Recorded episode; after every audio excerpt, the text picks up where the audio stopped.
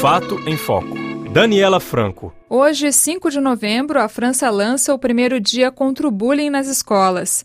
Um problema que afeta 700 mil estudantes por ano no país. Para marcar a data, o Ministério da Educação preparou uma grande campanha que tem principalmente como alvo os alunos de 7 a 11 anos, principal faixa de idade das vítimas de bullying. A campanha conta com um trabalho de sensibilização e novas ações dentro dos estabelecimentos escolares na França. Um número de telefone de atendimento às vítimas de bullying também foi criado, além de um site que orienta alunos, pais e professores. Para lançar a campanha, rádios, televisões e cinemas veiculam a partir de hoje um vídeo que, antes mesmo da estreia, já gerou muita polêmica. sortez les cahiers, s'il vous plaît. Premier problème, vous écoutez, vous recopiez la phrase. Sylvain. O vídeo mostra uma sala de aula em que alunos agridem e insultam um colega. A professora em nenhum momento presta atenção nos estudantes e continua a aula normalmente. Na saída da escola, é uma colega da vítima que o consola e oferece ajuda. Baptiste, il faut qu'on en parle. Ça doit s'arrêter. Je peux t'aider. Non au harcèlement. Appelez le 3020. O material irritou os professores. O principal sindicato da categoria na França pede que a difusão do vídeo seja cancelada, como nos explica o secretário-geral da entidade, Sebastian Sir.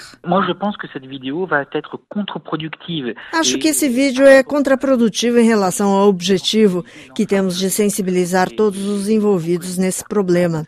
É preciso que o Ministério da Educação compreenda que, se queremos fazer uma campanha séria contra esse grave fenômeno do bullying, precisamos de ações que unam todas as partes, ou seja, aqueles que sofrem com esse problema e que devem se aliar para lutar contra o bullying nas escolas, alunos, pais e professores. Mas, ao contrário, o vídeo da campanha do governo ridiculariza os professores, mostra uma professora que não se importa com seus alunos, que não vê e que não faz faz nada. Isso passa a mensagem de que as escolas não são a solução, mas o problema. E esse é exatamente o oposto do que desejamos veicular.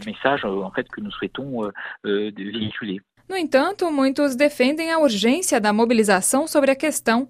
O presidente da Associação de Luta contra o Bullying, Pierre Gouzy, ele próprio vítima de violências na escola, explica por que a iniciativa do governo é essencial.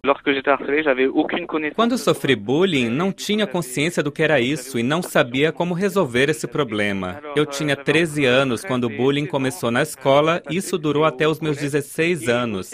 Aconteceu entre o ensino básico e o ensino médio. Sofri agressões verbais e físicas todos os dias. Eu não sabia o que fazer. Uma única vez ousei falar na escola, mas eu não tinha nem consciência de que o que eu sofria era bullying. Quando conversei com a minha mãe sobre o assunto, ela disse que eu era o culpado pelo que me acontecia. A psicóloga brasileira Elisângela Desserbé trabalha em Paris e tem entre seus pacientes algumas vítimas de bullying. Ela explica que esse tipo de violência não é vinculada a uma cultura ou a uma sociedade específica. Pode atingir qualquer país, ah, qualquer sociedade, porque se trata de um assédio. No caso, eu costumo chamar de assédio escolar, ou assédio moral ou psicológico. É um ato que é caracterizado pela violência psicológica. Este ato ele pode ser verbal ou físico, ou os dois, físico e verbal.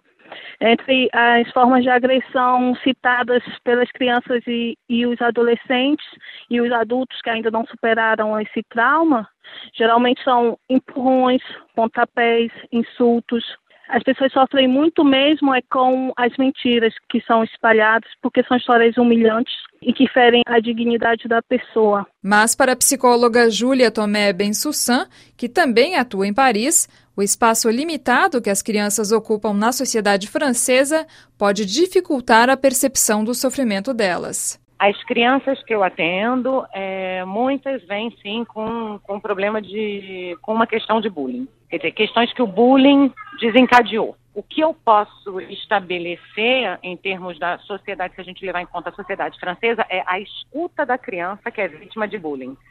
Eu não sei se aqui na França, como em geral a criança não tem um lugar muito predominante, muito importante, eu acho, na sociedade, talvez seja mais difícil perceber que essa determinada criança está passando por isso. Eu não acho que isso seja é, motivo para uma causa de, de, que propicie mais o bullying, não.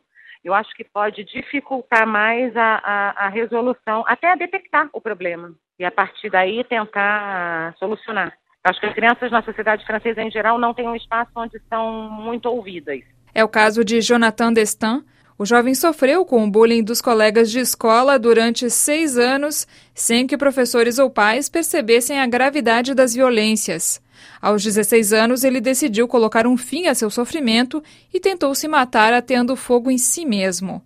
Com 72% do corpo queimado, Jonathan passou três meses em coma e foi submetido a 17 operações.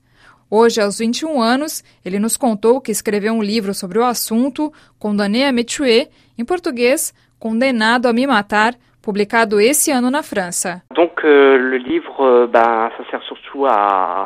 Com meu livro, espero sensibilizar o máximo de pessoas possível sobre o bullying, porque quando fui vítima desse problema não sabia que havia uma saída. Por isso aconselho as pessoas que passam por esse problema que o denunciem, que não se isolem, que conversem sobre isso com alguém em quem confiem, os pais, um professor, um amigo e que, sobretudo, não se isolem. De acordo com dados do Ministério Francês da Educação, 15% dos estudantes do ensino básico sofrem bullying, um número que na verdade é muito maior, já que a primeira reação das crianças ao ser alvo de violências físicas ou verbais na escola é se calar.